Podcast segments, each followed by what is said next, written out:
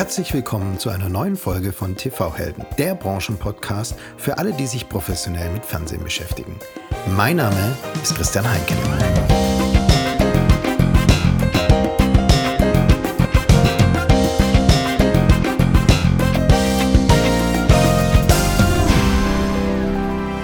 Und bevor ich Ihnen meinen heutigen Gast und TV-Helden vorstelle, kurz ein Hinweis in eigener Sache. Ich würde Ihnen gerne meinen Kooperationspartner NPOR vorstellen. Sie bieten ein werbefinanziertes Videoprodukt an? Dann fragen Sie sich bestimmt, welche Werbung möchte mein Kunde, wie lange und wo sehen und wurde die Werbung beim Kunden fehlerfrei oder überhaupt ausgespielt. Solche datenbasierten Kundeninsights werden im Videostreaming immer wichtiger. Die Software-as-a-Service-Lösung von NPOR liefert die Antwort auf diese Fragen. NPOR ist der technisch weltweit führende Anbieter von Video Intelligence und Video Analytics Software. Über 150 der weltweit führenden Videoanbieter vertrauen auf NPOR. Informieren Sie sich am besten selbst unter www.npor.com. www.npaw.com. Und jetzt freue ich mich auf einen ganz besonderen Gast. Er wurde schon Dr. IPTV genannt, aber heute würde ich ihn eher als Dr. Dynamic Ad Insertion bezeichnen. Er ist Ingenieur, war lange Zeit in der angewandten Forschung tätig, Experte für alles, was mit Fernsehen zu tun hat und heute für einen US-amerikanischen Softwaregiganten tätig. Und nun schickt er sich von Berlin aus an, das lineare Fernsehen mit Advanced TV zu revolutionieren und die Werbung zu individualisieren. Willkommen, Oliver Friedrich von Google. Vielen Dank, Christian. Vielen Dank für die Einladung und ich freue mich, äh, mich in die ähm, Reihe deiner TV-Helden ähm, einreihen zu dürfen. Vielen Dank, Oliver, für deine Zeit. Vielen Dank, dass du heute Zeit hast, uns Spannendes vom Fernsehen aus Sicht von Google zu berichten. Aber bevor wir über deine Pläne oder die Pläne von Google ähm, sprechen, möchten wir wie immer in diesem Podcast zuerst von dir und deiner Person mehr erfahren. Und dazu starten wir mit deinem Werdegang. Und ähm, deine Karriere äh, ist ja sehr spannend. Insbesondere, was ich spannend finde, wie eingangs erwähnt, dein Spitzname war mal oder ist Dr. IPTV. Jetzt wollen wir natürlich alle wissen, wie kam es denn zu dem Spitznamen? Letztendlich ist dieser Spitzname ein Benutzername äh, eines Social-Media-Dienstes, äh, nämlich Twitter. Und äh, gerade um das Jahr 2010, 2011 herum ähm, meldete ich mich dort an, um quasi diesen Account auch ähm, professionell, zumindest zur Informationsgewinnung auch, auch zu nutzen und habe dementsprechend einen Namen ja, hab einfallen lassen, der auch zum beruflichen Umfeld passte. Und IPTV, Internet Protocol Television, war damals mein Arbeitsgebiet am Fraunhofer Institut, aber auch mein Promotionsthema. Genau, und trotzdem wurdest du Jahre später auf den Münchner Medientagen genau mit Dr. IPTV mir vorgestellt. Daran kann ich mich noch genau erinnern. Jetzt schaust du schon auf über 15 Jahre Medien und TV ähm, zurück, also in der Medien- und TV-Branche zurück. Du warst knapp fünf Jahre am Fraunhofer Institut Focus in der angewandten Forschung tätig und dann sieben Jahre in Expertenpositionen bei T-Systems und T-Lab. Was hast du gelernt am Fraunhofer Institut und wie war dann anschließend der Switch von der Theorie oder von der angewandten Forschung in die Praxis? Ja, meine Karriere, wie du schon sagtest, äh, begann bei Fraunhofer Focus in Berlin und ich hatte ähm, die tolle Chance, direkt nach dem Studium ähm, bei Fraunhofer einzusteigen. Äh, Fraunhofer hat, oder auch dieses Fraunhofer Institut hat eine große Nähe zur Technischen Universität in Berlin. Der Institutsleiter, der damalige, äh, war auch Professor an der Universität. Und dementsprechend gab es viele, viele Studenten, die an den Instituten ähm, gearbeitet haben, ähm, heutzutage würde man sagen, Credits verdient haben in Form von Lehrveranstaltungen, die von Fraunhofer Mitarbeitern auch mit unterstützt wurden. Viele hatten auch hybride Funktionen aus äh, universitärem Lehr Lehrpersonal und ähm, aber eben auch ähm, angewandten Forschern am Institut. Und so bin ich auch in das Institut hineingewachsen und ähm, konnte quasi dort das, was ich just an der Universität studiert hatte, nämlich technische Informatik, mit einem Schwerpunkt in Richtung Telekommunikation und, und auch schon Video, äh, dann umsetzen und benutzen direkt in einem, einem Beruf. Ähm, der führte mich dann ähm, ans, an das besagte Institut. Und äh, die, die Arbeit an diesen Instituten ist sehr, sehr praxisorientiert und immer sehr nah an der Industrie mit Projekten, die man zusammen mit, mit Partnern aus den jeweiligen Sektoren dann durchführt. Und so führte mich quasi äh, der Weg bei Fraunhofer dann sehr, sehr schnell in den, in den Bereich Video und die damals die angewandte Forschung rund um, um den Bereich äh, Video und interaktives Fernsehen. Hätte man das damals genannt, nennt man es heute vielleicht auch noch. Und dementsprechend die, die fünf Jahre waren, eben, wie schon erwähnt, geprägt von, von Projekten aus der Industrie, wo wir geholfen haben, das interaktive Fernsehen weiterzuentwickeln. Und parallel dazu konnte ich die Chance aber auch nutzen, ähm, Teile der Projekte auch in meine Doktorarbeit oder Promotion einfließen zu lassen, die ich dann am Ende der Fraunhofer Zeit auch abschließen konnte. Spannend, also wirklich der Beginn des interaktiven Fernsehens, auch noch die Kinderschuhe äh, von IPTV, die hast du mit begleitet. Ähm, äh, spannend. Oliver, du, du bist Ingenieur, du, wie du gesagt hast, du hast an der TU in Berlin äh, promoviert. Jetzt, wie kommt ein deutscher Ingenieur zu Google? Der Weg dahin lässt sich über die verschiedenen Stationen beschreiben, glaube ich, die ich vor, vorab halt inne hatte. Einmal im Fraunhofer Fokus, das hatten wir gerade schon, dann äh, über maßgeblich Positionen innerhalb der Telekom in den sogenannten T-Labs, äh, auch angewandte Forschung, aber aus Konzernsicht. Und dort mit starker Berührung auch zum Produkt des Konzerns, nämlich ähm, Entertain, hieß es damals noch, heute Magenta TV und äh, Projekten rund um das Produkt äh, der Telekom Deutschland, aber auch der anderen europäischen Töchter der, der Deutschen Telekom, beispielsweise der OTE in Griechenland oder einer, einer Magyar Telekom in Ungarn. Diese Projekte waren meist strategisch und technisch getrieben, mit Prototypen, aber auch Themen, die zu Produkten geworden sind im Anschluss.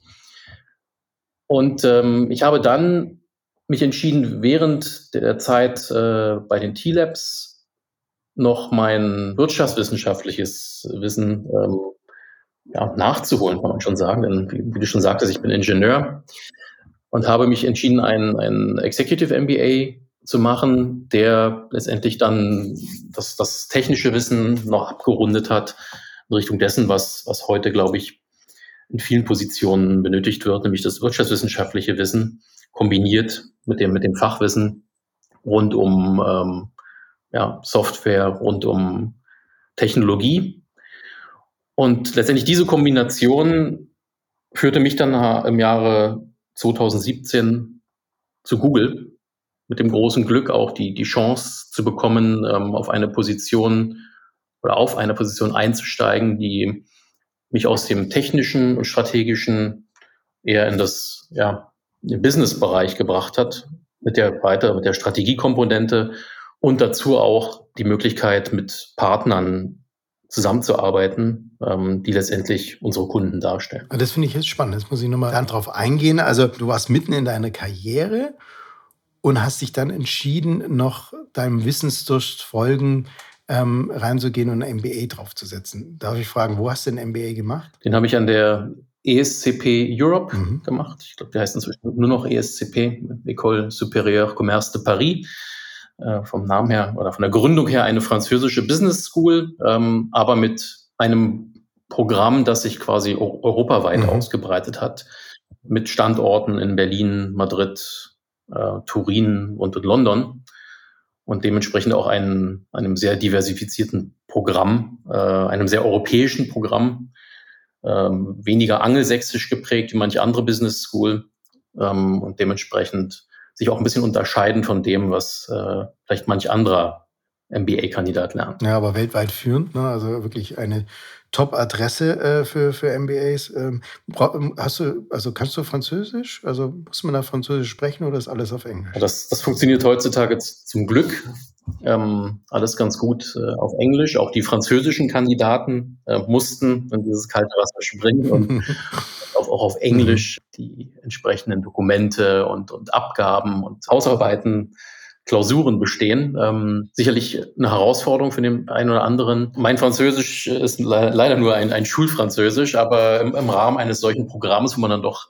einige Zeit in Frankreich verbringt, einige Wochenenden, einige Wochen, da äh, frischt man dann sein Schulfranzösisch zumindest etwas auf. Und äh, wenn man ein paar Grundkenntnisse hat, hilft das in Frankreich, glaube ich, eh ja. immer.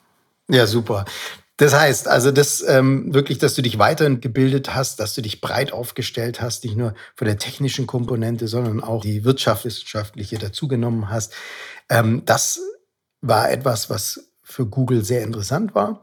Und heute bist du Head of Video Publisher Partnerships der Dachregion, also Deutschland, Österreich, Schweiz bei Google in Berlin. Was genau macht ein Head of Video Publisher Partnerships bei Google? Der Teufel steckt wie, wie immer im Detail. Das Stichwort Partnerships ähm, beschreibt das, glaube ich, tatsächlich sehr, sehr gut. Die Position ähm, ist fokussiert auf die, die Interaktion mit besagten Partnern, was ja Publisher, Branche, das heißt, äh, hier fallen klassische News Publisher hinein. Ähm, aber bei mir speziell das Thema Video Publisher, worunter man TV-Sender subsumieren würde, ähm, Plattformbetreiber, wie dann mein ehemaliger Arbeitgeber, die Deutsche Telekom beispielsweise, aber natürlich auch all das, ähm, was heutzutage neu in diesem Segment wächst, maßgeblich wächst, nämlich Streaming-Anbieter und OTT-Plattformen, die Video heutzutage über, über das Internet zum Nutzer streamen. Mhm.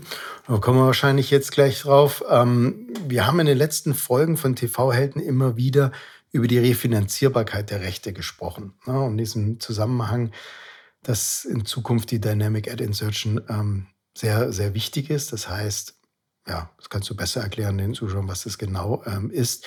Ich würde dich bitten, darauf einzugehen. Mich interessiert, warum insbesondere OTT-Player und nicht vielleicht äh, Kabelnetzbetreiber und wie nah sind wir denn generell der Idee, dass jeder Zuschauer seine individuelle und relevante Werbung auch im linearen Live-Signal bekommt, so wie wir es eigentlich heute schon ganz natürlich aus der Online-Welt her kennen? Ich glaube, wir befinden uns derzeit, wie, wie sichtbar, ähm, generell ja an einem starken Wandel, wie, wie sich der Bereich TV, das Segment TV, die Technologie dahinter ähm, verändert und wie der Nutzer heutzutage Inhalte konsumiert. Das Internet spielt eine, eine sehr, sehr große Rolle. Apps spielen inzwischen eine sehr, sehr große Rolle.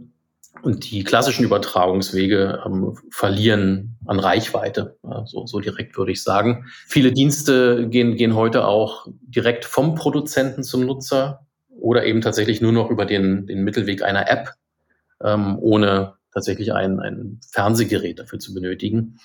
Das heißt, auch das Endgerät muss nicht zwangsläufig äh, ein Fernseher sein, das kann auch ein mobiles Gerät sein oder ein Tablet, ähm, was dementsprechend auch genau die Nutzer will oder das darstellt, was heutzutage mit allen äh, möglichen anderen Diensten auch passiert, nämlich die Nutzbarkeit auf, auf allen Endgeräten, über alle Endgeräte hinweg und möglichst mobil, ohne ein Kabel hinter sich, hinter sich herziehen zu müssen.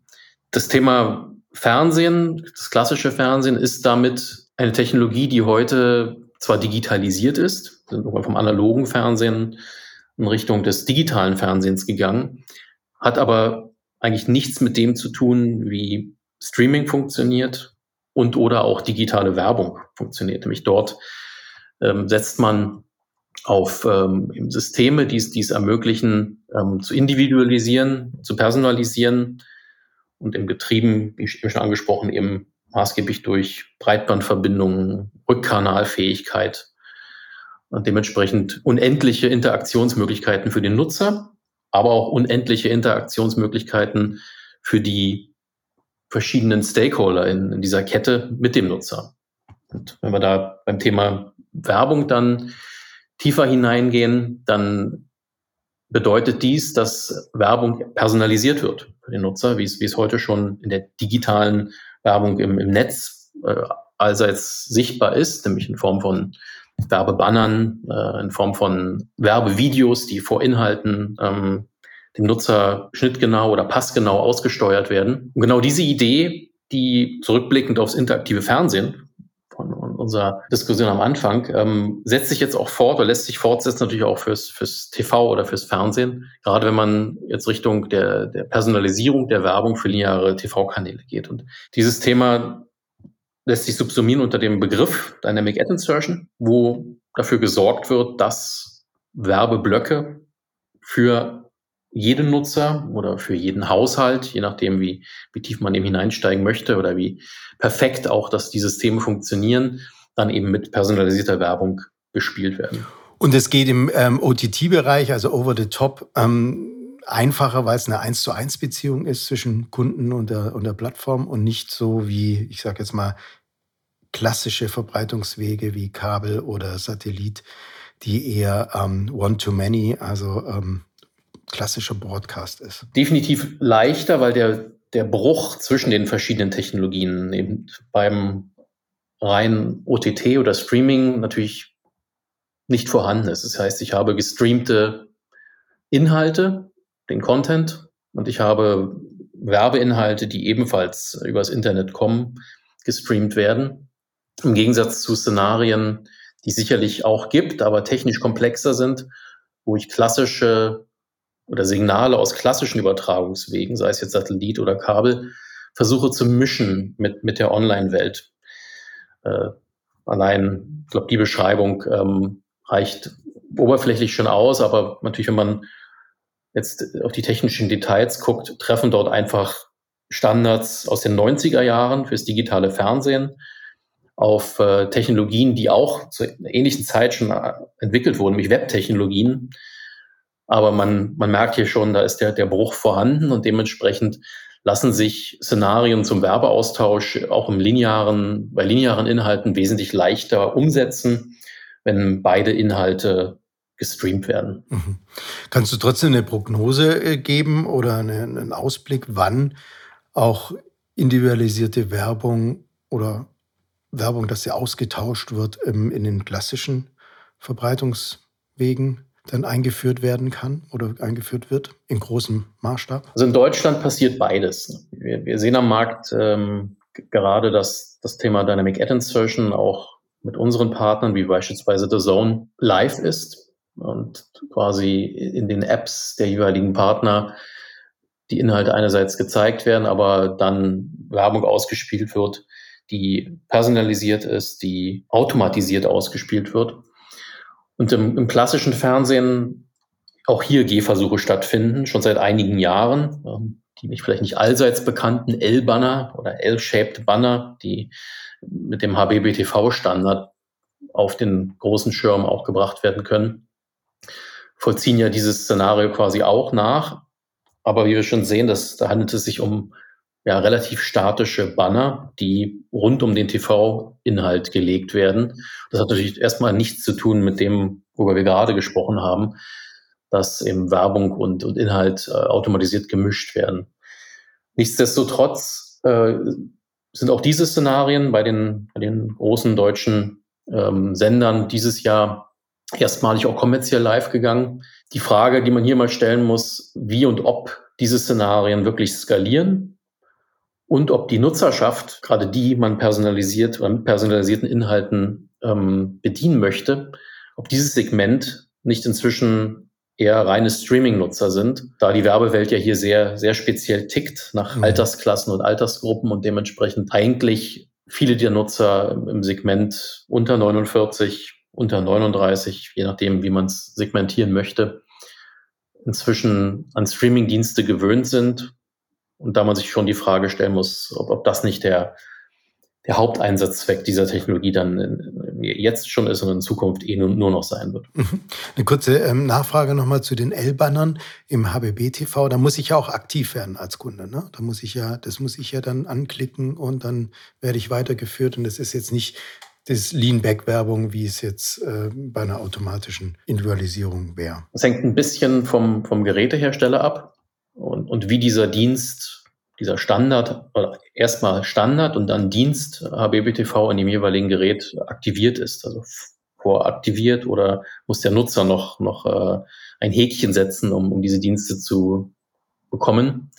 Sicherlich auch ein datenschutzrechtliches Thema heutzutage, also Einrichtungs-, Ersteinrichtungsthema bei der Customer Journey, äh, wie, wie ein Nutzer am Anfang gefragt wird, ob er ähm, bestimmte Sprache auf einem Gerät nutzen möchte. Genauso können solche Dienste natürlich an- und abgewählt werden.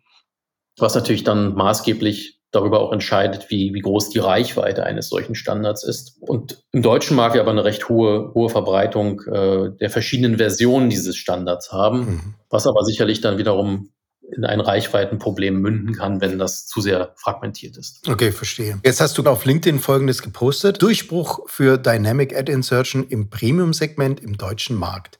Everything is automated.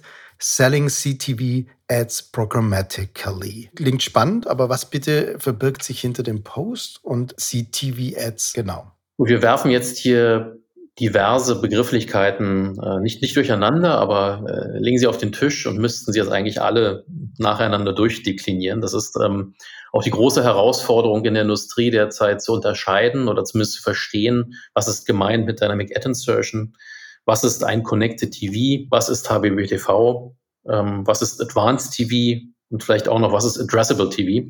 Das würde heute hier sicherlich, sicherlich zu weit führen. Deswegen fokussieren wir uns auf das aus meiner Sicht eben am stärksten wachsende Segment, nämlich Connected TV oder auch CTV, was letztendlich die eben schon genannten Streaming-Geräte und möglichst die möglichst großen, nämlich Fernseher mit Internetanschluss oder Streaming-Sticks an an äh, Smart TVs beinhaltet. Und das, den Bereich Dynamic Ad Insertion haben wir auch gerade schon angesprochen. Das ist letztendlich der, der Anwendungsfall, der auf diesen Geräten jetzt stattfinden kann, denn ich habe einen Internetanschluss, ich habe Inhalte, die auf diese Geräte ausgespielt werden. Ich tausche jetzt personalisiert die Werbung aus. Und was wir hier bekannt gegeben haben, ist quasi einerseits die Partnerschaft mit The Zone ähm, rund um das äh, Thema Bundesliga und auch Champions League, kombiniert mit der Technologie, der Google-Technologie auf der einen Seite eben Dynamic Ad Insertion, um die, den Werbeaustausch äh, im linearen Signal möglich zu machen. Und äh, hier speziell die, die Entwicklung ähm, die, dieses ähm, Anwendungsfalls jetzt natürlich auch medial aufzubereiten mit Partnern aus der Werbeindustrie, mit der Zone selbst, ähm, aber halt auch nochmal Details äh, mitzugeben, was eigentlich tatsächlich gemacht wird und was beim, beim Nutzer dann letztendlich ankommt äh, von diesem Szenario, ähm, nämlich tatsächlich personalisiert und vor allem automatisiert ausgetauschte Werbung. Dieses Wort programmatically oder programmatic beschreibt in der, in der Werbebranche nichts anderes als eben die Automatisierung des Ausspielens von Werbung. Ah ja. Das heißt, wenn ich jetzt die Champions League auf der Zone anschaue, dann bekomme ich Windelwerbung und mein Nachbar äh, bekommt äh, zeitgleich äh, Werbung für Bier ähm, ausgespielt. Also so sieht es dann live aus. Rein technisch ist genau das möglich. Ähm, die Frage ist immer, wie, wie weit man dieses Szenario ähm, tatsächlich dann in den verschiedenen Märkten ähm, schon benutzen möchte oder auch darf. Da gibt es auch regulatorische Aspekte, die eine Rolle spielen letztendlich steht im Vordergrund aktuell letztendlich die, die Automatisierung des äh, Verkaufs der Inventare, also der Werbeflächen auf, auf diesen mhm. Kanälen.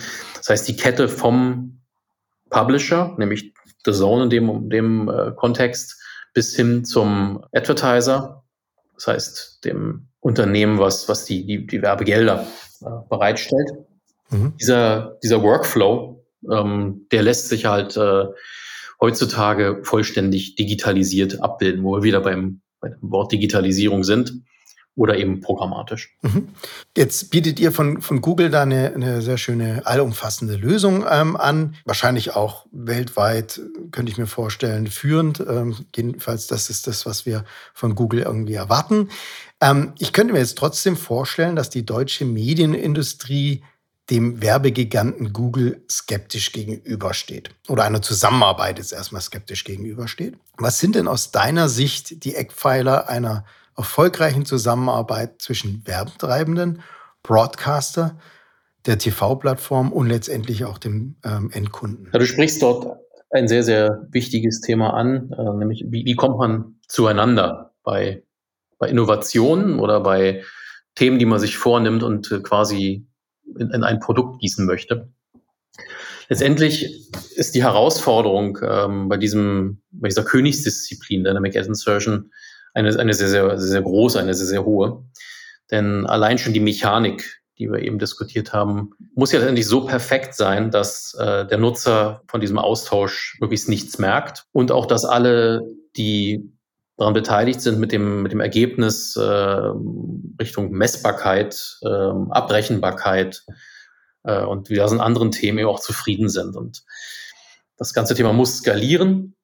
Und das ist, glaube ich, auch genau das, äh, wo wir dann unsere Stärke ausspielen können, nämlich, dass äh, wir, wir ein, ein Produkt dort bereitstellen, was jetzt letztendlich erstmal von, von der Diskussion, ob man es haben möchte oder nicht, abstrahiert, sondern wir haben uns darauf fokussiert, eine Lösung zu bauen, die eben genau diese Kriterien erfüllt, nämlich eben skalierbare, skalierbares Ausrollen in, in weltweiten Märkten erlaubt, auch für große Partner und möglichst auch eine, eine möglichst komplette Lösung bereitstellt, die alle einzelnen Puzzleteilchen, die nötig sind ähm, für dieses Szenario, auch ähm, abbildbar macht und das auch noch möglichst leicht konfigurierbar.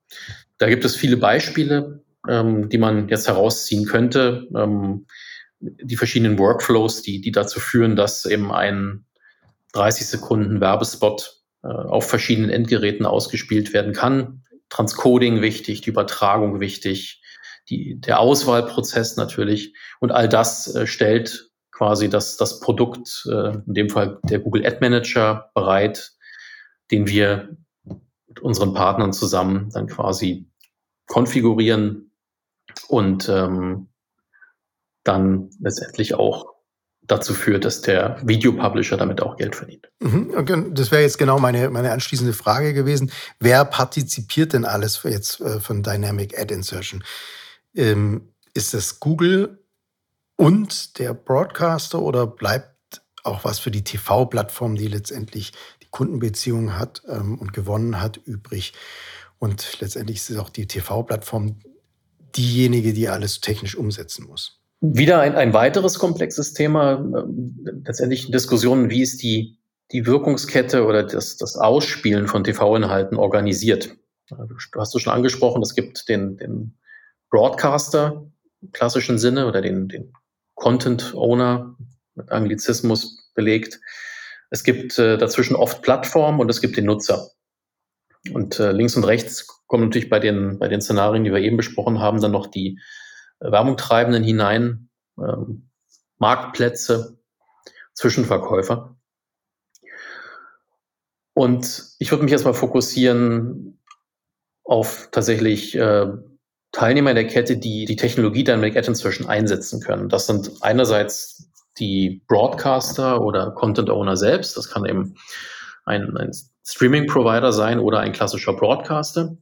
Und auf der anderen Seite aber auch die, die Plattform, die dazwischen geschaltet ist, wie ein Satu oder Waipu oder auch eine Deutsche Telekom oder Vodafone. Letztendlich muss aber natürlich die Entscheidung getroffen werden, wer diesen Prozess des, des Austauschs der Werbespots übernimmt. Und da wiederum ähm, hat das, glaube ich, viel zu tun mit strategischen Entscheidungen in den jeweiligen Unternehmen, ähm, wie schnell und wie in welcher Komplettheit man eben dieses dann vollends digitalisierte Szenario für, für das lineare Fernsehen auch umsetzen möchte. Und da muss man auch in die verschiedenen Märkte gucken, wo es vielleicht ein bisschen schneller geht. Äh, klar, wieder im, nordamerikanischen oder im US-Markt ähm, ist das schon gang und gäbe.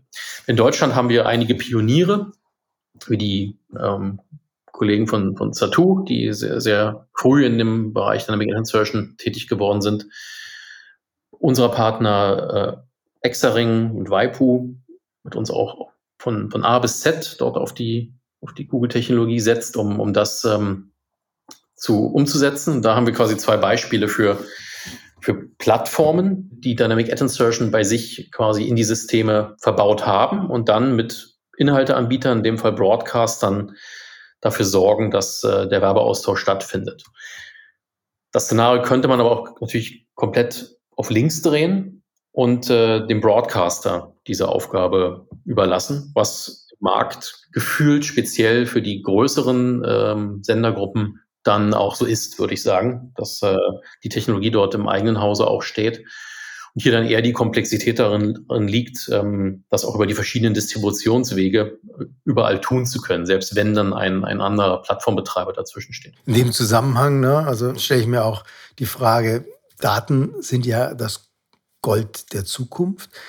Wer verfügt denn dann ähm, alles über die Nutzungsdaten der Endkunden? Also wer hat die, die Datenhoheit? Ist es die Plattform? Ist es der Broadcaster? Ist es Google oder sind es irgendwie alle?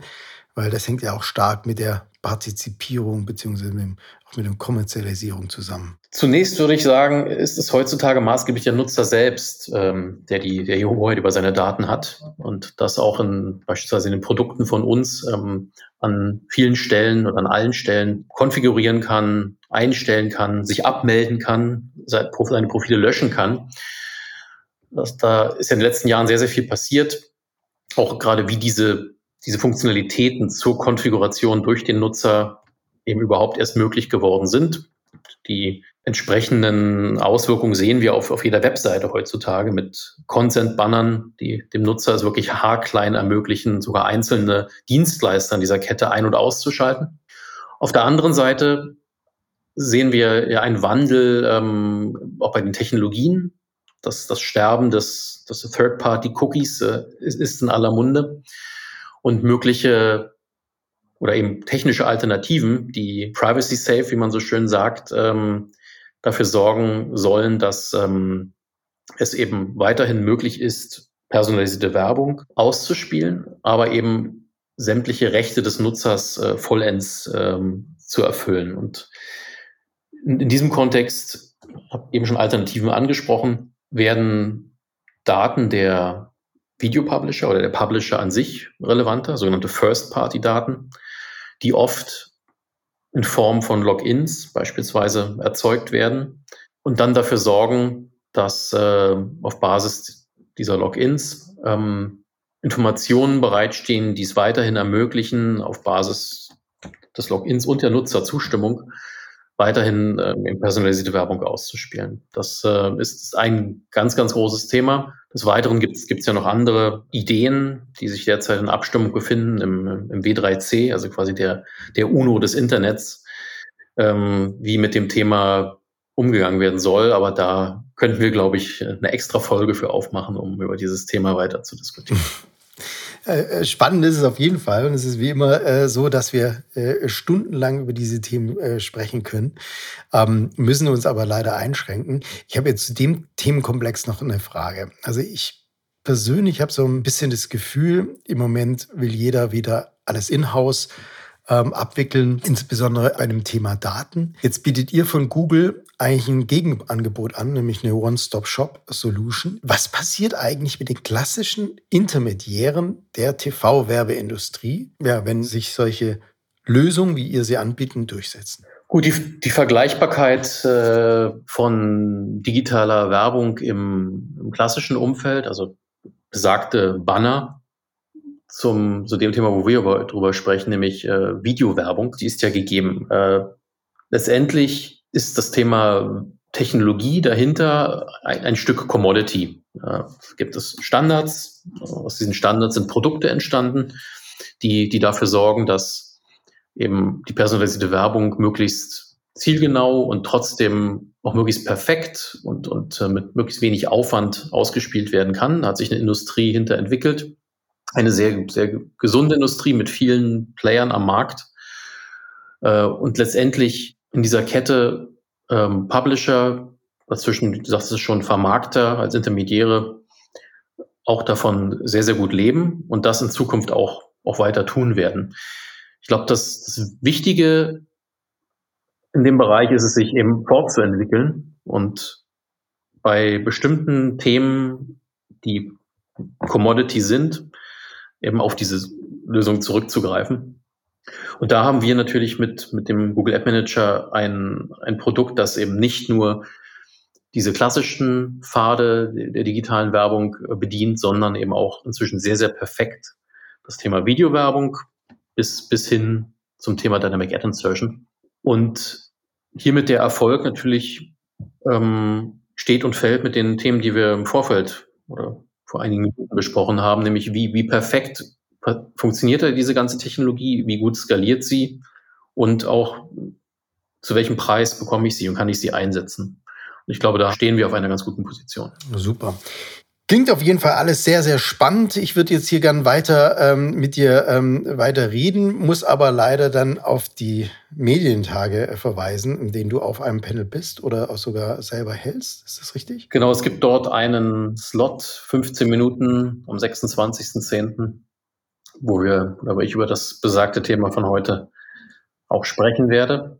Und gerade das Thema Automatisierung, Stichwort Programmatic, etwas beleuchten werde und den Fokus dort auf den deutschen Markt legen werde und die Entwicklungen, die speziell in den letzten sechs bis zehn Monaten dort stattgefunden haben, erläutere. Genau, bin sehr gespannt. Ja, ich auch, werde am 26. auf jeden Fall da sein. Jetzt hier in diesem Podcast zwei Fragen noch und jeder der treuen Zuhörer weiß, welche Fragen jetzt kommen. Nämlich, Oliver, wie sieht denn das Fernsehen in den nächsten fünf Jahren aus? Wie wird sich verändern? Was ist deine Vision und welche Rolle wird Google dabei spielen? Ja, ich möchte nicht den, den Punkt äh, abermals aufgreifen, dass das lineare Fernsehen sterben wird. Das äh, wird, das ist es eben nicht, sondern wir sehen ja gerade eine massive Weiterentwicklung in Richtung verschiedener Szenarien, die äh, eine, eine Mischung aus, aus abrufbaren Inhalten mit trotzdem weiterhin linearisierten ähm, Sendeformen beinhaltet. Und das wird aus meiner Sicht natürlich weiter sich sehr stark in Richtung ähm, Streaming und, und äh, Internet entwickeln. Die klassischen Übertragungswege werden sicherlich an, an Bedeutung verlieren. Wie schnell möchte ich jetzt hier nicht, nicht projizieren. Ähm, das kann im, im Einzelfall aber, denke ich mal, doch auch, auch erdrutschartig gehen, wenn einzelne Plattformbetreiber beispielsweise ihre Technologien zu Stichtagen umstellen und auch, auch eher in Richtung Streaming gehen und oder bestimmte Dienste ähm, aufgrund ihrer Einfachheit halt sich besser distribuieren lassen als App, als jetzt als linearer Kanal. Dementsprechend äh, glaube ich, dass äh, das heute oft genannte ähm, Thema Automatisierung auch im, im, Werbeumfeld oder im Bewegbildumfeld auch ähm, massiv zunehmen wird. Das heißt, wir werden hier Szenarien eben wie Dynamic Ad Insertion ähm, auf wahrscheinlich allen Kanälen sehen und auch die, die Mehrheit der Nutzer wird dementsprechend dann mit, mit solchen Diensten ja, in, in der Nutzung konfrontiert sein, ohne es eigentlich zu merken. Ich bin sehr gespannt, was letztendlich der Tipping Point ähm, oder was dazu geführt hat, dass es wirklich diesen Tipping Point gab und dass sich dann alles verändert hat. Ähm, ja, wir werden es sehen. Also fünf Jahre ist immer eigentlich äh, kurz in die Zukunft, aber dann doch lang, wenn man äh, an die Technologie denkt und deswegen schwer, eine Prognose zu machen. Letzte Frage, Oliver. Welchen neuen Gesprächspartner wünschst du dir für diesen Podcast? Wen würdest du nominieren? Wir haben ja heute die, die gesamte Palette des Fernsehens äh, durchdekliniert, von der anfänglichen Interaktivität bis hin zu den äh, ja, Paradecases äh, oder dem Paradecase Dynamic Ad Insertion. Ich würde dir gern hier aus diesem Grund den Stefan Abanowski ans Herz legen von Fraunhofer Fokus, das heißt meiner, meiner ersten Wirkungsstätte. Ähm, und Stefan wird dir ein auch allumfängliches Bild ähm, zu all diesen Themen nochmal aus dem Blickwinkel im angewandte Forschung geben können und äh, dementsprechend ein sehr, sehr interessanter Gesprächspartner sein. Super, ich freue mich. Äh, vielen Dank äh, für die Empfehlung und die Nominierung. Vielen Dank, lieber Oliver, für die spannenden Einblicke in deinen Werdegang, den Ausflug ins Silicon Valley, auch wenn das Silicon Valley im Moment hoch über den Dächern Berlins ist bei dir. Ich wünsche dir und deinem Team und Google viel Erfolg bei der Angleichung des Fernsehens an die Online-Welt. Und äh, vielen herzlichen Dank, dass du heute Zeit genommen hattest. Sehr gerne. Vielen Dank, Christian. Und Ihnen, liebe Zuhörerinnen und Zuhörer, danke ich fürs Einschalten. Wenn es Ihnen gefallen hat, empfehlen Sie diesen Podcast gerne weiter.